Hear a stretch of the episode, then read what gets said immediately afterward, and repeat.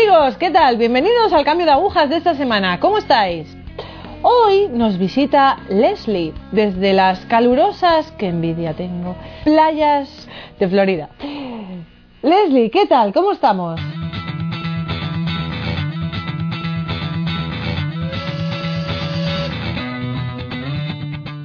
¿Puedes presentarte? Bueno, mi nombre es Leslie Harvey y crecí en McLean, Florida, que es una pequeña ciudad como unas 45 millas al oeste de Jacksonville. Crecí en una gran familia. Mi padre proviene de una familia de cuatro y mi madre de una familia de cinco. Así que tengo muchas tías y tíos y primos hermanos como yo. Yo crecí con una fuerte base familiar y participaba mucho en la vida escolar. Era animadora, formaba parte de varios clubs. Después de mi segundo año de instituto en Baker Country High School, donde crecí, los dos últimos años de instituto los cursé en el Instituto Bishop Kenny. Diría que estaba preparada para pasar a un nivel académico más riguroso. No fui por nada que tuviese que ver con el aspecto religioso, solo por el plano académico, y fui animadora en Bishop Kenny, aquí en Jacksonville. Después, en Bishop Kenny, fui a la Universidad de Miami. Um, Comencé allí en agosto, después de graduarme, y fui animadora en la Universidad de Miami. Echaba mucho de menos la familia porque soy muy familiar. Entonces, en diciembre, a finales del primer semestre, volví a Jacksonville y finalicé los estudios en UNF la carrera de Educación de Ciencias Sociales de sexto a duodécimo grado. Viví aquí en la zona de la playa de Jacksonville mientras iba a la universidad, allí donde estaba bastante cerca de mi familia, para ir a casa todos los fines de semana y también entre semana. Leslie, después de todo este sprint que nos has metido hasta la universidad, ¿podrías contarnos un poco cómo influyeron los amigos en esa época? Um, Tuve unos amigos estupendos, con los que estuve toda mi vida en la escuela y crecí con los mismos, ya que era una pequeña ciudad. Mi mejor amiga y yo hemos sido amigas desde secundaria. Y después de graduarme en UNF, empecé a enseñar en Baker County en 2002. Entre medias me tomé unos años libres. Enseñé allí en 2013, mm, no, en 2014.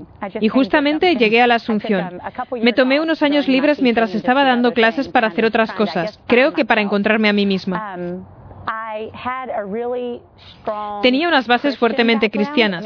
Me refiero a que mis padres siempre, la Biblia siempre ha formado parte de nuestras vidas.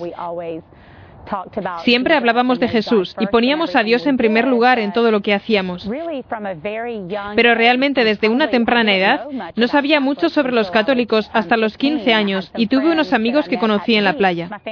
Mis vacaciones familiares de cada año eran en el mismo lugar, en la playa de San Agustín. Allí conocí unos amigos con los que intimidé mucho después de varios veranos porque nuestras familias iban a la misma vez y ellos eran católicos de verdad.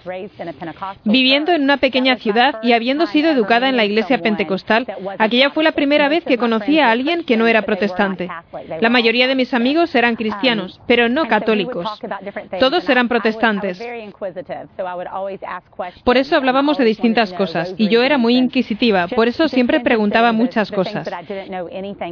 Y siempre quise saber qué eran las cuentas del rosario, y estaba interesada por las cosas que desconocía de su religión y fui a quedarme con ellos un largo fin de semana cuando creo que tenía 15 años. Entonces fui a un hogar católico donde había muchos símbolos católicos de su fe en su casa. Fue algo muy bonito y me provocó más curiosidad. Pero Leslie, a ver, una pregunta. Eh, si el instituto al que fuiste era católico, ¿a ti nunca te provocó una inquietud, una curiosidad, un... Bueno, pues me voy a convertir o... Um, Cuando fui a Bishop Kenny en mi tercer año de instituto, no tenía ningún interés de hacerme católica. Tuve un profesor de religión asombroso, um, Deacon Ryan, y él era un apoyo para mi fe. Como sabes, era cristiana, pero no era católica. Y él nunca me hizo sentirme distinta. Siempre me incluía en las conversaciones sobre religión y aprendí mucho de la fe católica con él. No juzgaba, simplemente me incluía y creo que eso era lo mejor que pudo pasarme a esa edad, porque mi interés creció por la iglesia yendo a misa mientras estudié en Bishop Kenny. Verdaderamente sentí el impulso del Espíritu Santo. Sí. En aquel momento no sabía si era el Espíritu Santo. Mirando para atrás, siempre hubo algo en mí que anhelaba aprender más. Claro que era un adolescente, entonces tenía altibajos. Tuve que pasar por pruebas como adolescente y aprendiendo mi camino en el mundo. Marché a la universidad y probablemente no pensé en la religión tanto como debía. Entonces en la universidad hice amigos con algunas personas que eran católicas. En realidad salí con un chico que era católico. De vez en cuando íbamos a la iglesia, a misa. Y seguí todavía con ese sentimiento. Había una parte de mí que pensaba, hay algo aquí que siento como que es lo correcto. ¿Y esto se lo contabas a alguien? Hablé con mi madre sobre ello. Me educaron en la iglesia pentecostal. Mi madre ha sido siempre baptista, pero la iglesia estaba muy cerca de nuestra casa, por eso íbamos allí. Y hablé con ella de esto. Verdaderamente siento que quiero aprender más de la fe católica. Y me dijo que no tenía problema. Es una fe cristiana. Sé que está fundamentada en Cristo, dijo. Pero asegúrate que eres suficientemente mayor para tomar esa decisión porque tú no quieres ser una buscadora de iglesias refinadas. No quieres ir de aquí para allá, de una iglesia a otra, buscando siempre algo que te sea más conveniente. Asegúrate de que cuando tomes esa decisión estás preparada para cumplir tu deber en la iglesia. Y yo esperé. Esperé varios años. Simplemente iba yo sola a misa de vez en cuando y finalmente decidí que quería ser católica. En realidad me dije, sé que es lo que quiero. Siento el impulso del Espíritu Santo. Entonces me convertí al catolicismo. Asistí a las clases de preparación durante un año y fue asombroso. Aprendí muchas cosas que no entendía. Creo que no siempre sabía cómo interpretarlas. Aprendí mucho sobre mi formación como cristiana. Sabía que era cristiana. Sabía que a una edad temprana había pedido a Cristo que viniese a mi corazón y me guiase. Pero no conocía la totalidad. Um, y con las clases en la universidad recuerdo que tenía muchas clases de historia y todo acababa tornando a la Iglesia Católica. Cada parte de mi fe que creía que conocía totalmente tornaba a la Iglesia Católica de la que conocía tan poco. Al tomar la decisión de convertirme pensé, esto es el todo.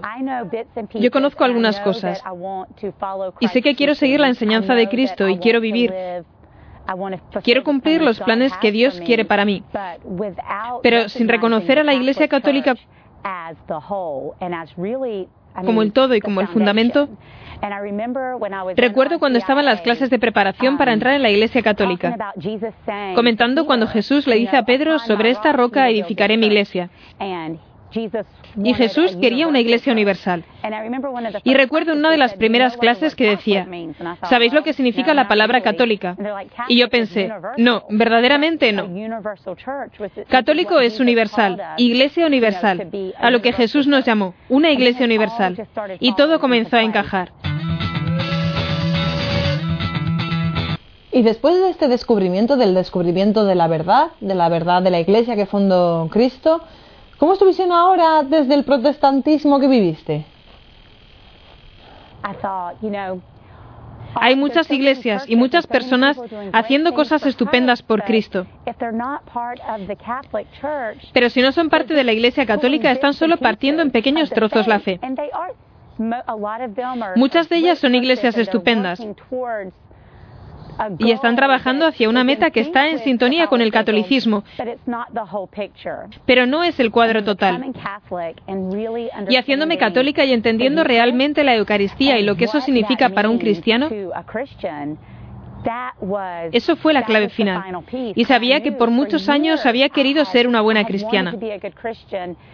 Y por muchos años había tenido este anhelo por el todo.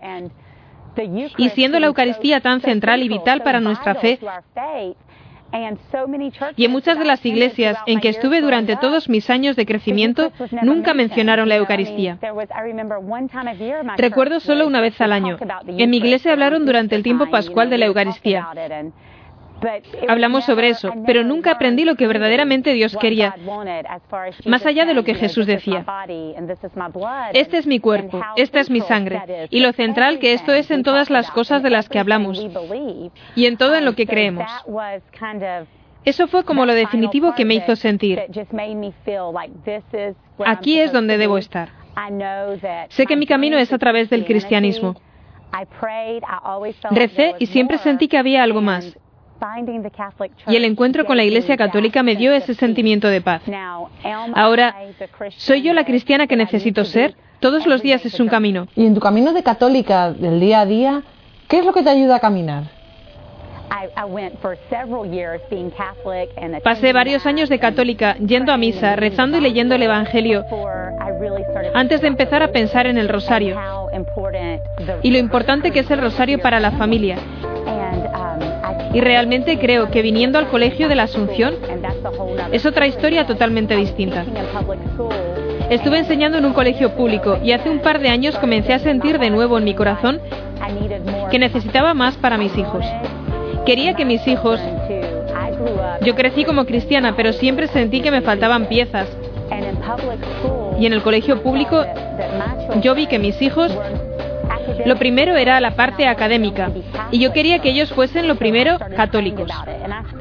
Entonces empecé a rezar y estuve casi dos años simplemente diciendo, Dios, o bien abres puertas o cierras puertas. Y nos llevó a la Asunción. Y una vez que llegamos a la Asunción y conocí a las hermanas y al hogar de la madre, había rezado antes el rosario, pero muy poco. Pero mis hijos estaban en el club del rosario y el hogar de la madre.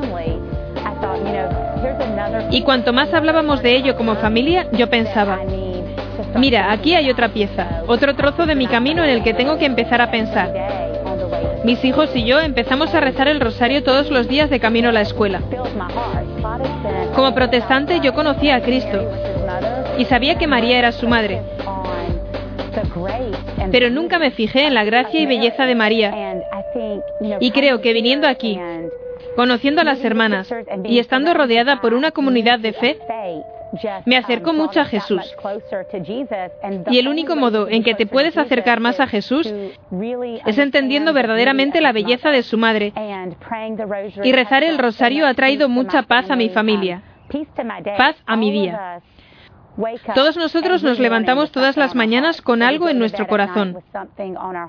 O nos vamos a la cama por la noche con algo en nuestro corazón. Todos nos enfrentamos con pruebas. Tengo un padre enfermo. A mi madre le acaban de diagnosticar con leucemia crónica.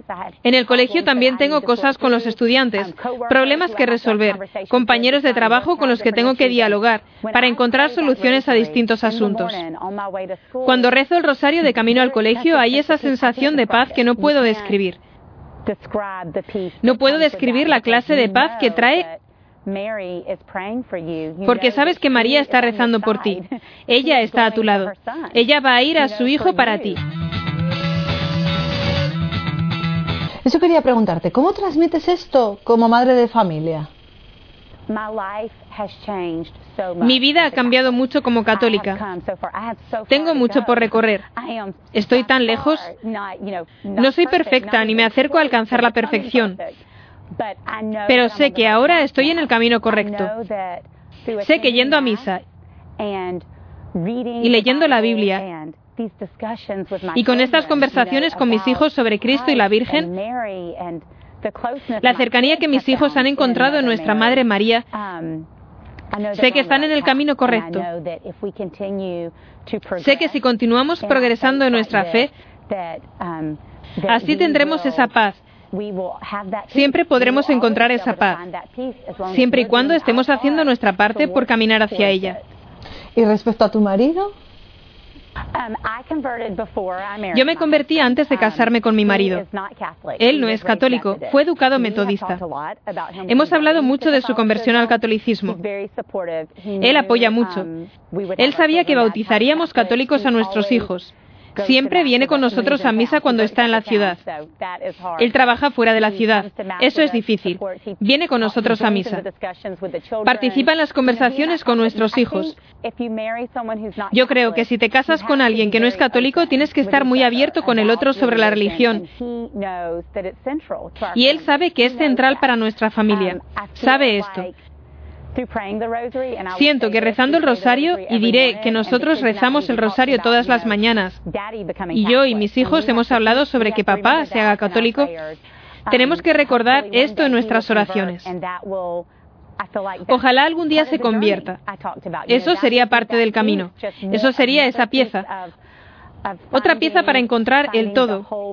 Porque creo que es súper importante. ¿Qué les dirías a esos jóvenes que están viviendo su noviazgo respecto de la fe? Um, Diría que cuando nos casamos, mi aportación en la iglesia no era como tenía que ser, como tiene que ser. Y esto es una de esas cosas de las que hablas con tus hijos, um, no compartiendo el yugo con um, equilibrio. Hay cosas con las que nos enfrentamos como pareja que serían más fáciles de entender si los dos fuésemos católicos. Pero yo sabía cuando me casé con él que no era católico. Así que ahora es parte de ese camino y es con la oración, estando abierto. Él participa en las conversaciones con los niños. y él y yo Hemos hablado de rezar el rosario. Yo le conté que rezó el rosario por la mañana, por los dos, y le encanta. Cree todo. Solo tiene que llegar a la decisión de hacer ese compromiso. He contado esto a los jóvenes un montón. He tenido esta conversación con jóvenes cuando hablan sobre novios y les digo, si hubiese algo que pudiese hacer distinto, sería que mi marido decidiese hacerse católico antes de que nos casásemos. Eso es vital para la familia. Es más duro de lo que podrías pensar. Cuando eres joven, antes de tener hijos, no parece que va a ser tan duro. Y creo que muchas personas pasan por un momento en su vida cuando no están tan enfocados en su fe en la iglesia. En ese momento de mi vida parecía, oh, todo estará bien, haremos que funcione. Pero eso llega a ser un reto y tienes que traer a la mente. Tú sabías que él no era católico y tú eres católica. Son oraciones extras. Debes pasar más tiempo de rodillas, rezando para que tu familia, ambos, seáis católicos un día y que vuestros hijos entiendan cuál importante es esto. Mis hijos y yo hemos hablado de eso. Papá no es católico, mamá sí es católica. Qué importante es pensar en eso cuando estás saliendo con alguien y cuando te casas. Es gracioso. Yo le dije a mis hijos, no puedes salir con alguien a menos que sea católico. Mamá, pero entonces tú y papá no estaríais casados. Tienes razón, vivimos y aprendemos.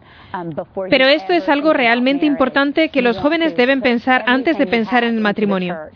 Quieres poner todo lo que tienes en la iglesia y en Cristo y pedirle a la Virgen esa protección porque es importante para tu familia. No te das cuenta cuando eres joven, pero después sí. A ver, eh, dedicado un poco también a los jóvenes que nos están viendo, que nos están escuchando. Observando un poco el recorrido de tu adolescencia, de tu juventud, ¿quizás cambiarías algo? ¿Hay algo con lo que no estés contenta? ¿Hay algo que cambiarías como católica?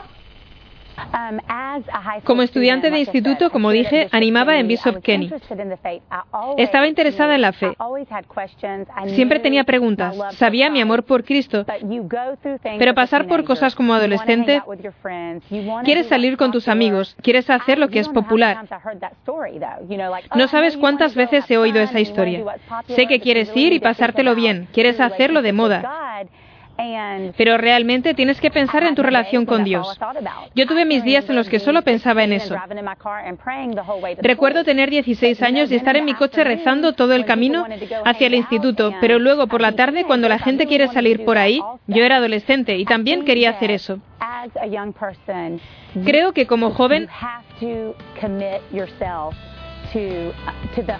tienes que comprometerte para intentar entender que Dios tiene planes para ti. Dios quiere que sigas sus planes, no tus planes. No puedes hacer eso sin leer el Evangelio. No puedes hacer eso sin ir a la iglesia. Si piensas que estás siguiendo los planes de Dios, pero vas a misa solo una vez al mes o cada dos meses, no hay modo posible de que puedas entender lo que Dios quiere para ti. Si tú no estás realmente completamente inmersa en ello, es duro. Voy a decirte que es una de las edades más duras. Yo diría que para mí la universidad fue incluso más duro, porque tenía amigos de distinta fe. Y quería salir, y quería salir por la noche. Salir muy tarde por la noche el sábado y después no ir a misa el domingo. Pensaba que estaba bien porque era joven, pero me llevó a un camino distinto donde no estaba rodeada de católicos. Estaba rodeada de cristianos. Y no puedes mantenerte fiel si no te rodeas de amigos fieles y familia fiel. Y de nuevo, yo me casé con alguien que no era católico. ¿Estaba realmente inmersa en la iglesia? Había estado yendo a misa y rezando y centrándome en los planes de Cristo. Todavía creo que nos hubiésemos encontrado mi marido y yo, porque creo que estábamos hechos para estar juntos. Pero mi marido probablemente hubiese encontrado su camino en la iglesia primero, antes de casarnos. Y eso es vital, es vital en tu vida. Cuando tienes 35 años, miras para atrás y dices, ¿por qué no recorrí ese camino? ¿Por qué no permanecí con Cristo? Porque te pierdes. No te das cuenta de todo lo que pierdes cuando no estás en la iglesia, cuando no lees el Evangelio. He descubierto que no hay felicidad sin Cristo. Es imposible. Parece que las cosas que me harían feliz, como decía, iba a misa, pero luego quería salir por ahí de fiesta con los amigos. Y esas cosas que te hacen feliz durante dos horas, eso es felicidad. Pero la paz está dentro de ti. La alegría y la felicidad son totalmente distintas a la felicidad. Yo era mucho más mayor antes de que me diese cuenta de eso. Es algo en lo que trabajo ahora con mis hijos desde una temprana edad.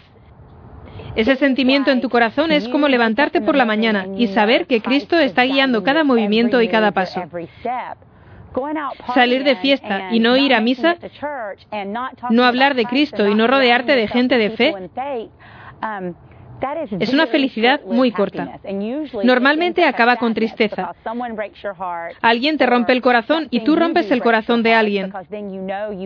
Después, tú sabes que tienes que irte a confesar y no es correcto. Lo que en un momento dado parece felicidad se vuelve en un mal sentimiento. La verdadera paz y verdadera alegría siempre viene de Cristo. Y no hay modo de que encuentres eso a menos um, que sigas los planes de Cristo para ti y realmente te entregues en la fe católica. Es vital para tu vida. Leslie, muchísimas gracias por estar con nosotros hoy. Gracias.